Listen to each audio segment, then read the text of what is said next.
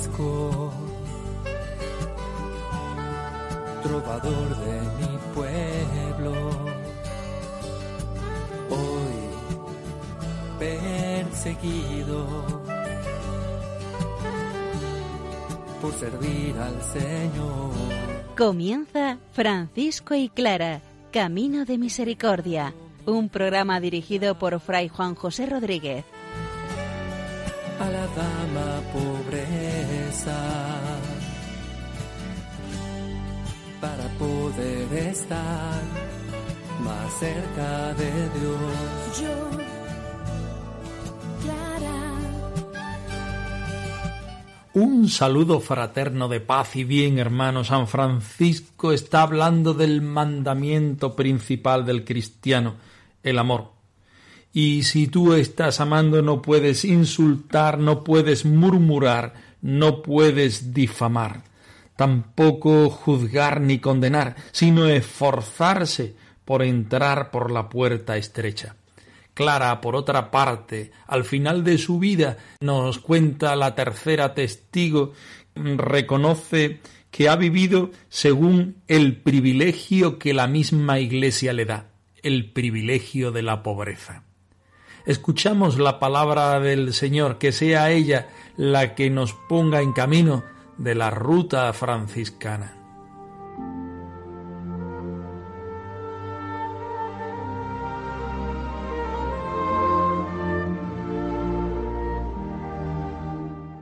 de la segunda carta a los tesalonicenses. Nos hemos enterado de que entre vosotros hay algunos que viven sin trabajar, muy ocupados en no hacer nada, y que solo se meten en lo que no les importa. A tales personas les ordenamos y exhortamos en el Señor Jesucristo que tranquilamente se pongan a trabajar para ganarse la vida vosotros, hermanos, no os canséis de hacer el bien. Si alguno no obedece las instrucciones que les damos en esta carta, denunciadlo públicamente. Sin embargo, no lo tengáis por enemigo, sino amonestadlo como a un hermano.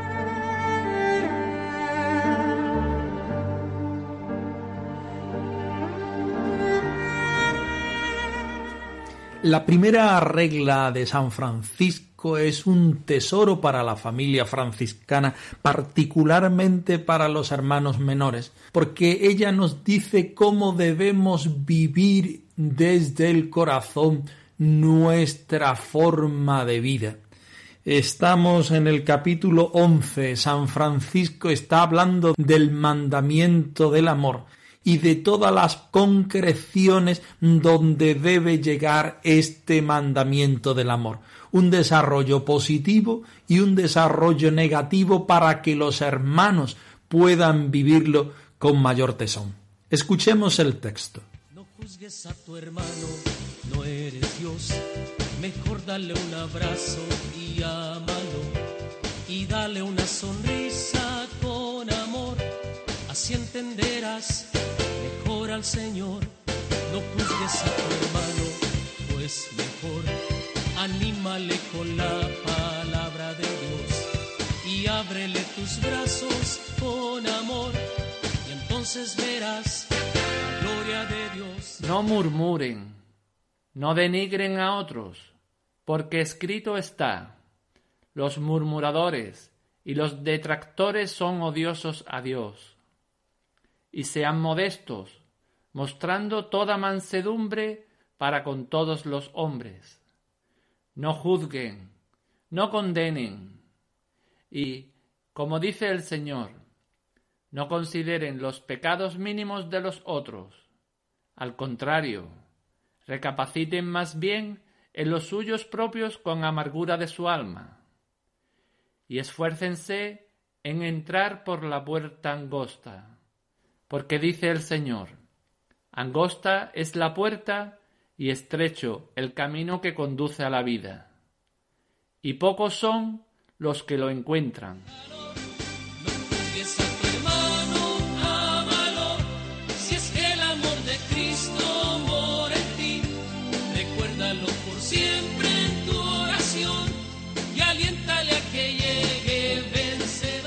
La comunidad de Tesalónica tiene un problema y los hermanos avisan a San Pablo que es su responsable y catequista. Hay hermanos que están muy ocupados en no hacer nada. San Pablo invita a trabajar tranquilamente para ganarse la vida, hacer el bien, a no cansarse de hacer el bien. Y si estos hermanos no obedecen, denunciarlo, pero no como lo hacen los enemigos, sino amonestarlo como hace un hermano a su propio hermano. San Francisco, lo mismo que San Pablo, sabe que el hermano que no está trabajando, el hermano que no está pendiente de sus cosas, es aquel que está abierto a la murmuración, al juicio, a la difamación. Es muy oportuno ponerse a trabajar, a trabajar en las cosas de este mundo que nos ayudan a perfeccionar este precioso mundo que nos regala el Señor y por otra parte a trabajarnos hacia adentro, porque cuando la mente está ocupada el corazón está amando. Y cuando la mente está ocupada en hacer el bien el corazón está amando positivamente, haciendo el bien. Poneos a hacer el bien, no os canséis. Que vuestro ejemplo sea el arrastre para aquellos hermanos que no están trabajando y que están murmurando y que están haciendo el mal.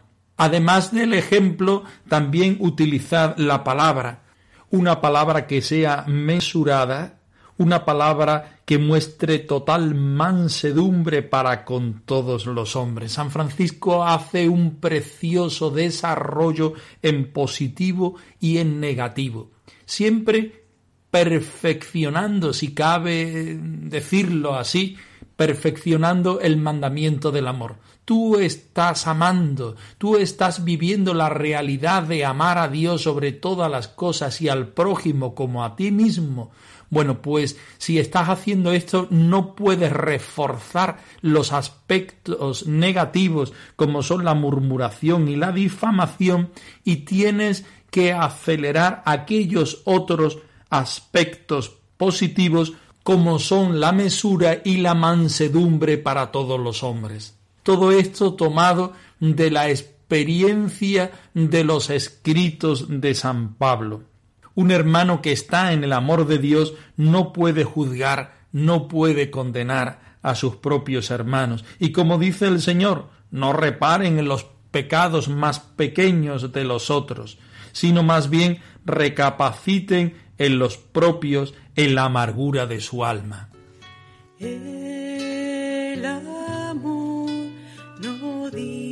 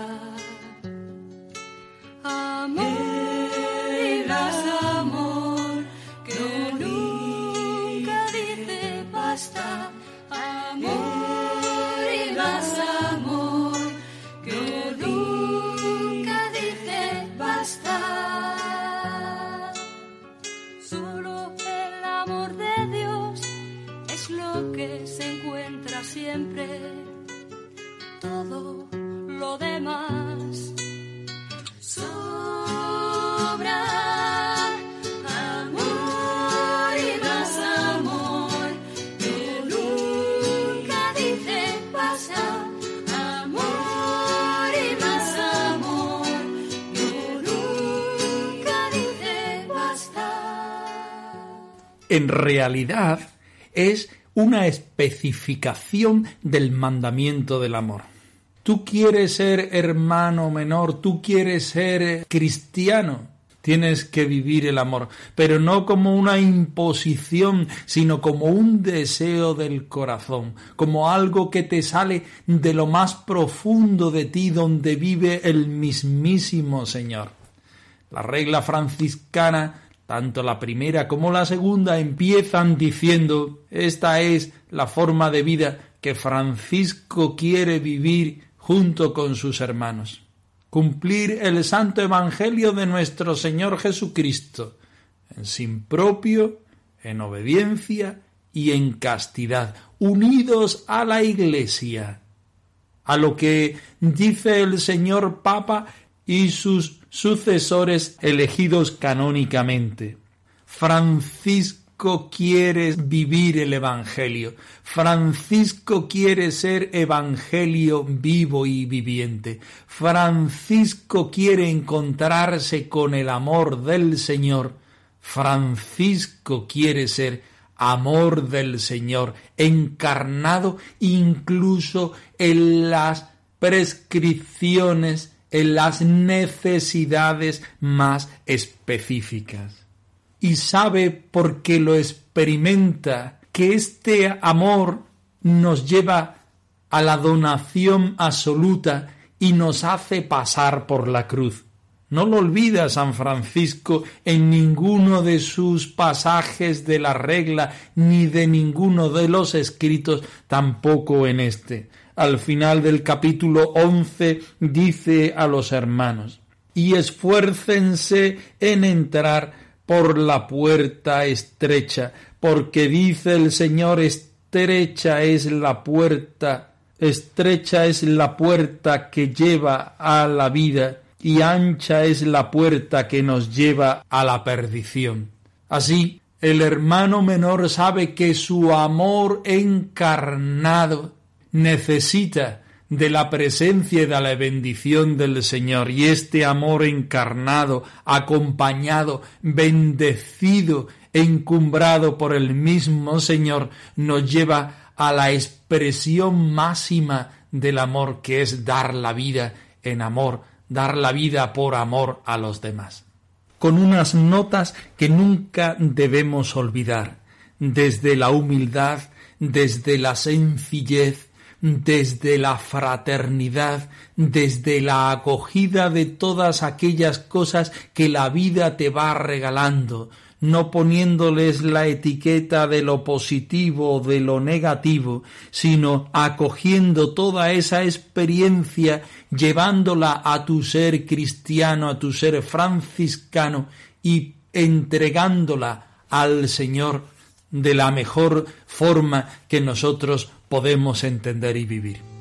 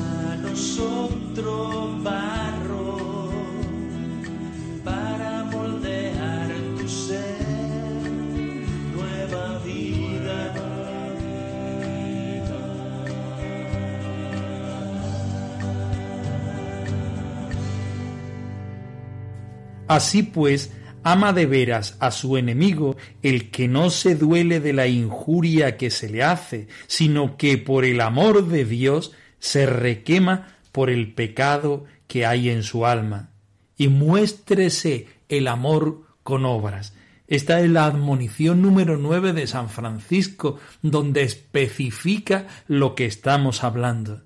San Francisco quiere que cada uno de los hermanos sean templos vivos del Espíritu Santo, donde sujeten su cuerpo, donde tengan dominio al enemigo, porque dichoso aquel siervo que a tal enemigo, entregado a su dominio, lo mantiene siempre cautivo y se defiende sabiamente de él. Y quiere que los hermanos tengan una actitud de acogida ante el hermano pecador el siervo de Dios que no se enoja ni se turba por cosa alguna vive en verdad sin nada propio, y es paciente, y tiene pobreza de espíritu, y tiene paz en su alma, y limpieza de corazón, y no se enaltece más por el bien que el Señor dice y obra por su medio, que por el que dice y obra por medio del otro. Tiene compasión y pobreza interior. San Francisco se duele de aquel religioso que ha sido colocado en lo alto por los otros y no quiere abajarse a la voluntad, a su propia voluntad. Y dichoso, dice por el contrario, aquel siervo que no es colocado en lo alto por su voluntad y desea estar siempre a los pies del otro, porque es lo único que da la verdadera alegría espiritual y es lo único que tiene recompensa desde el Señor. San Francisco enseña a los hermanos a soportar con igual paciencia la instrucción, acusación y reprensión que le viene de otro como si se la hiciera él mismo. Y llama dichoso a aquel hermano al que al ser reprendido acata benignamente, se somete con modestia, confiesa humildemente y espía de buen grado. Por último, dichoso el siervo que ama tanto a su hermano cuando está enfermo y no puede corresponderle, como cuando está sano y puede corresponderle. Dichoso aquel hermano que tanto ama y respeta a su hermano cuando está lejos de él, como cuando está en él y no dice a sus espaldas nada que no pueda decir con caridad delante de él.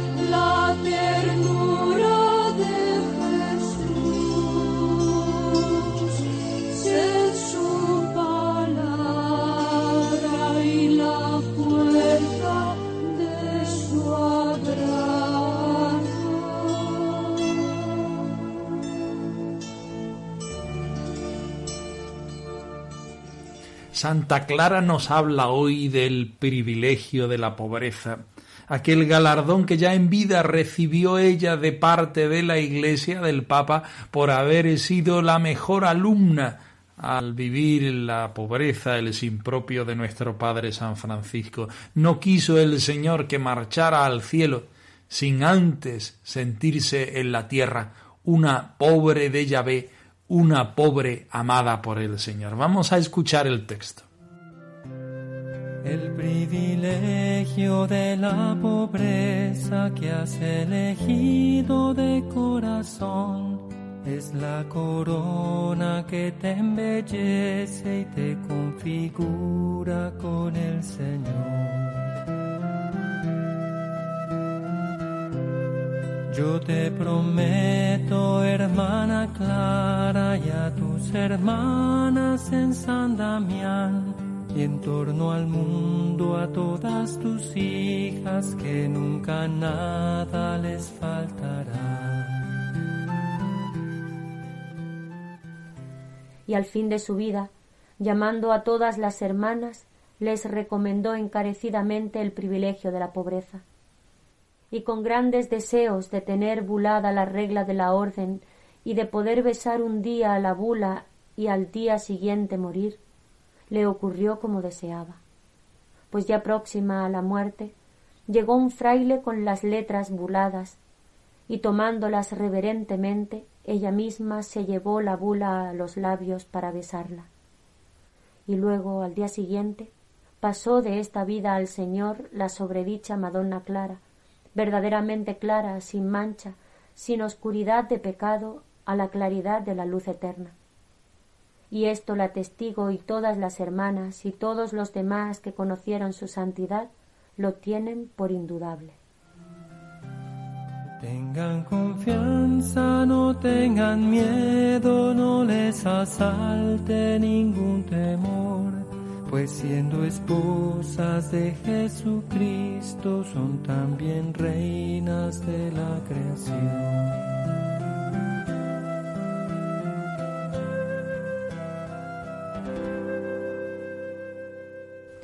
Nuestra tercera testigo, Sor Felipa, hija de Meser Leonardo de Gislerio, monja del monasterio de San Damián, termina su declaración jurada en el proceso de canonización de la Madre Santa Clara y lo hace como mejor sabe, coronando la vida y la obra de la Santa Madre con lo que ella vivió en su especificidad máxima, la pobreza, ser hermana pobre, vivir en el Señor asida desde el sin propio más grande que pueda una criatura. Santa Clara no quiere posesiones, Santa Clara no quiere privilegios, y así se lo pide a la Iglesia y antes de su muerte la Iglesia se lo concede. Esto crea un hito en la historia universal de la Iglesia, por supuesto de la Orden franciscana. Clara no posee nada porque lo único que quiere poseer es a Dios mismo, y como esto parte del Evangelio, la Iglesia no lo puede negar. Es más, es que la Iglesia, el Papa, le concede el privilegio de la pobreza, un documento por el cual Santa Clara puede y debe vivir en sin propio durante toda su vida, trabajando con sus manos y así sus hermanas en lo sucesivo. Santa Clara se tira directamente al océano de los brazos de Dios, siendo hija de su misericordia. Si ya la vida es difícil para poder vivir, para poder comer, para poder salir adelante, mucho más difícil lo tienen aquellas hermanas que viven encerradas en un monasterio.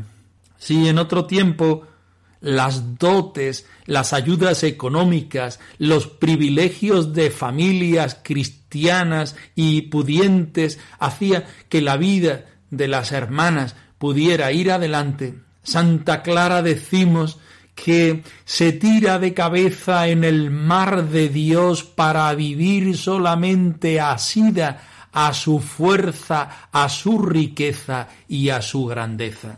Santa Clara quiere ser pobre porque esa es la forma de vida franciscana. Santa Clara quiere que la única riqueza de su vida y de su fraternidad sea la riqueza de Jesucristo, el esposo. Santa Clara vive toda su vida no sólo desde la pobreza material, sino también desde la pobreza de sentirse enferma, desde la pobreza de renunciar a salir al mundo, desde la pobreza de vivir en obediencia a Francisco y a la misma Iglesia, desde la pobreza de abrir los ojos cada día y decir Señor, ¿qué quieres que haga? Clara a la mujer pobre, Clara la discípula del sin propio franciscano. Clara muere igual que ha vivido. Y Clara nos invita a que nosotros ahora también hagamos nuestra parte en la vivencia de este sin propio. Nos queda una tarea por vivir, nos queda una actividad por hacer, y es sacar lo mejor que hay dentro de nosotros mismos y verlo a la luz de Santa Clara. Es Jesucristo el que llama a Clara, el que mantiene a Clara, el que le da esta forma de vida apoyada también en San Francisco. Somos nosotros los que en este momento de la historia y en el lugar donde nos toca vivir seamos capaces de hacer vida esta propuesta evangélica que Clara vive al cien por cien y nos deja para que nosotros hoy vivamos. Oh piadosa pobreza, escogida por Jesús para mostrarse a los hombres y colmarlos de riqueza. Oh, qué dulce, qué amable es la pobreza, que las joyas preciosas. Qué dulce, qué amable es la pobreza, cuando se escoge por Cristo. Francisco y Clara arroba radiomaria.es. Os dejamos la dirección de nuestro correo electrónico por si queréis poneros en contacto con nosotros en algún momento. Nosotros nos despedimos no sin antes ofreceros la bendición del Señor resucitado al más puro estilo franciscano.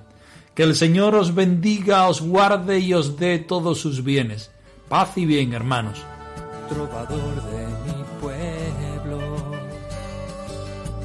hoy perseguido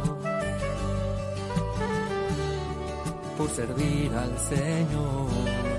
Han escuchado en Radio María Francisco y Clara, Camino de Misericordia, un programa dirigido por Fray Juan José Rodríguez. a la dama pobreza para poder estar más cerca de Dios. Yo